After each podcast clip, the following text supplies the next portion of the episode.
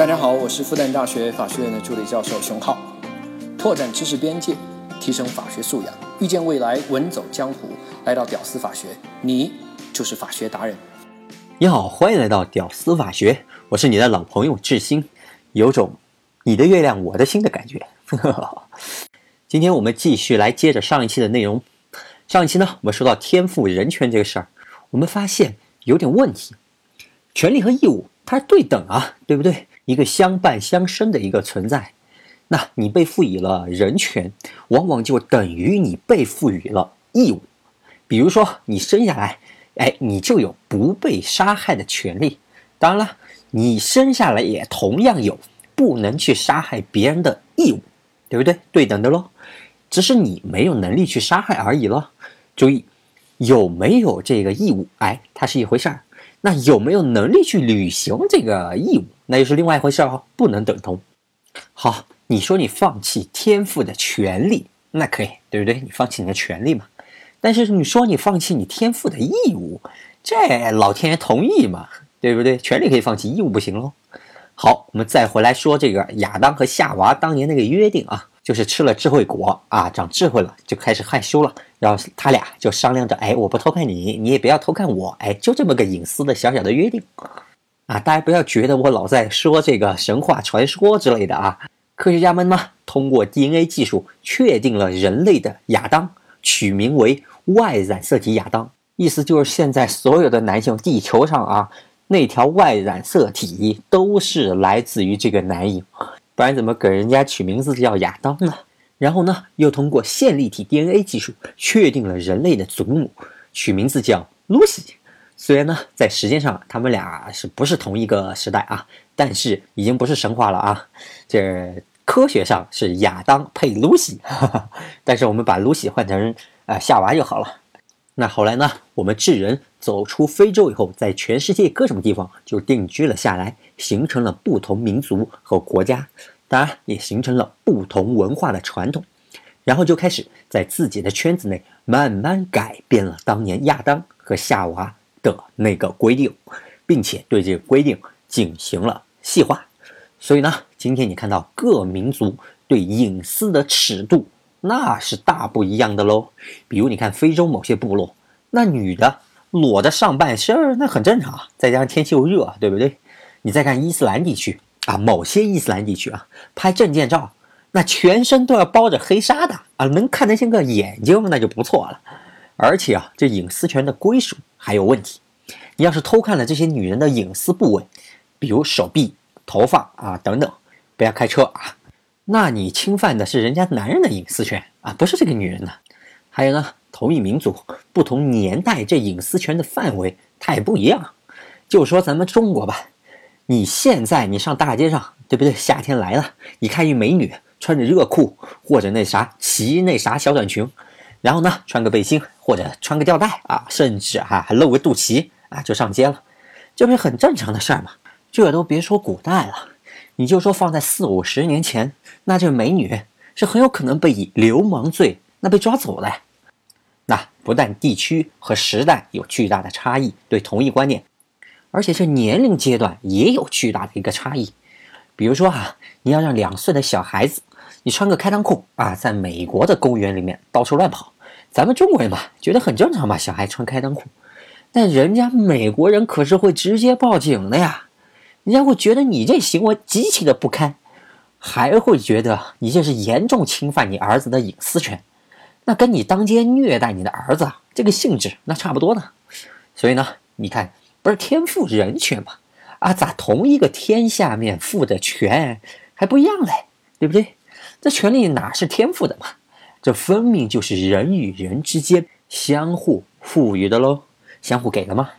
而且啊，不同文化之间给的权利的多少可不一样，所以呢，也导致了各个文明之间他们的隐私权的尺度极其的不一样。这就包括我们今天要说的这个信息隐私权，跟身体隐私权呢一样。这信息隐私权啊，在每个文明、每个国家，它的态度和敏感度它是完全不一样的。比如啊，欧洲 Facebook 那泄露信息那个事儿吧。那是无数的组织，无数的人啊，那上街抗议的呀，还搞呼吁大家卸载 Facebook 的各种运动。欧洲那都不用说了，再看咱们隔壁日本，你要是莫名其妙你就接到推销电话，你一听就是那种你信息被卖掉的那种情况，那中国人呢也就直接挂掉也就完了，顶多是骂几句也就完事儿了，不是什么大不了的事儿。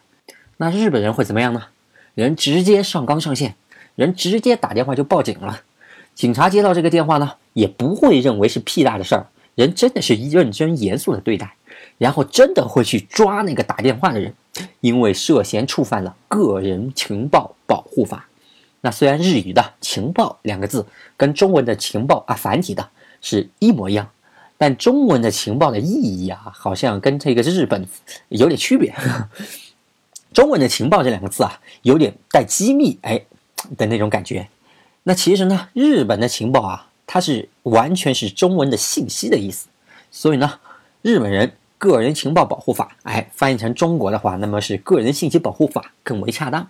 所以呢，这个日本的个人情报保护法比大家想象的保护的范围要大一些啊。即使是你公开的某些特定的信息，比如像你的某些地方你填了你的生日啊，你的工作单位啊。你的电话、你的地址等等的一些基础信息，也同样受个人情报保护法的一个保护。那日本人呢，抓了人以后呢，可不是关了几天罚点款，哎，当个治安案件那就完了，人可是真真的会判六个月的有期徒刑啊。也就是说，谁要是把你的信息给卖了，或者谁买了你这个信息并且滥用，那在日本人的眼中那恶劣的程度啊。跟咱们国家醉驾的恶劣程度那是差不多的，嗯，人家就是上升到了这样的高度，感受到人心里的这么一个尺子是不一样的了吧？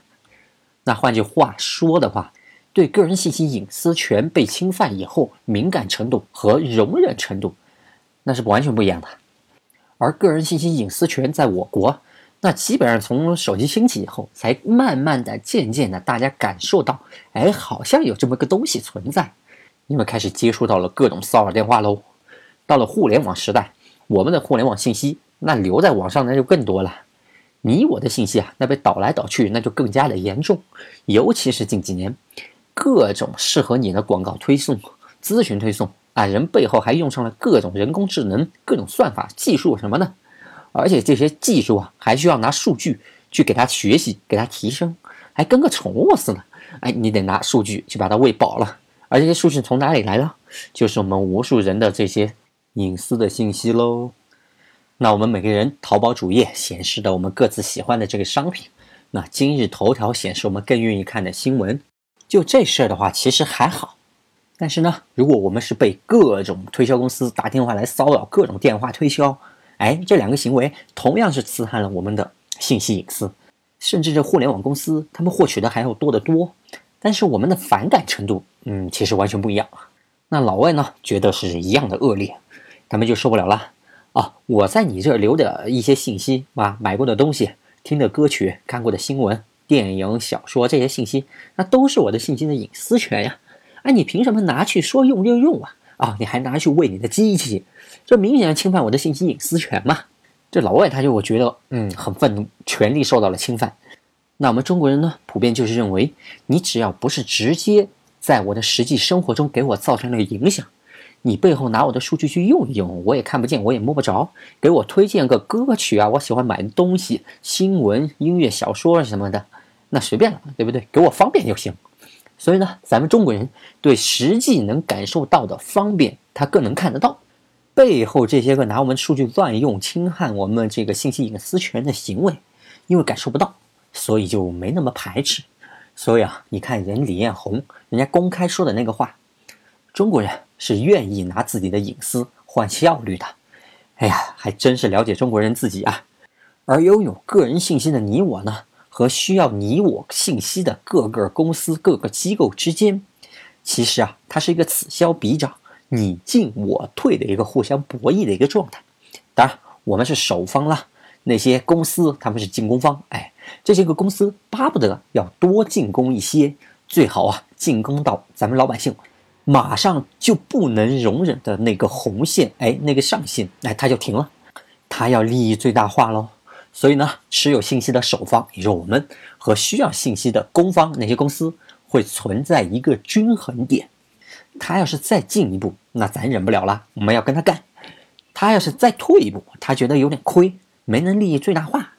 好，那这个均衡点的位置，那就讲究喽。那不同的文化、不同的国家之间，百姓和公司他们之间的均衡点是完全不一样的。有的国家呢，均衡点过于靠近于公司这一边，这些互联网公司一进攻那就碰壁，啥也干不了。比如欧洲自由主义特别崛起的那些国家，要不人怎么会说宁愿牺牲互联网技术进步带来的好处，也不能侵犯我们的信息隐私权？那么国家呢？它这个均衡点就特别靠近老百姓这一边。互联网公司啊，它的活动范围特别大，各种猖狂。咱们中国老百姓呢，关键是普遍也没觉得利益多受侵害，多么不爽了。哎，感觉还挺方便。哎，要不人李彦宏怎么会说那种话嘛？对不对？那均衡点所处的位置呢，其实是不能过分的靠近某一方的，这样会畸形，适应双方，平衡均衡最好。但随着时间的推移，它这个均衡点可能会调整。那均衡点所处的这个位置，确实会给互联网产业带来极其大的影响。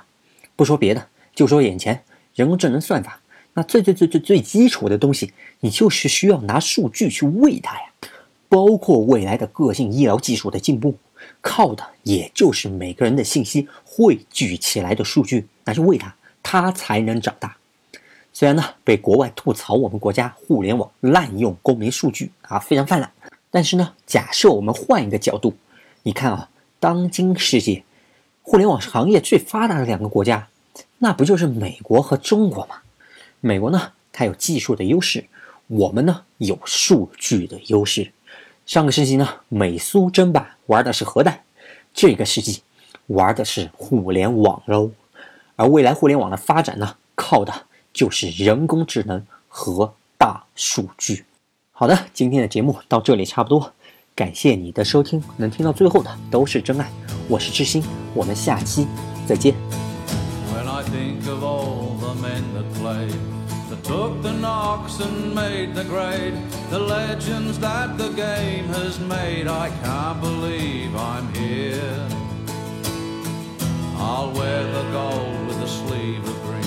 It makes me strong, it makes me keen, and I'll go forward like a steel machine till cracks in the foe appear.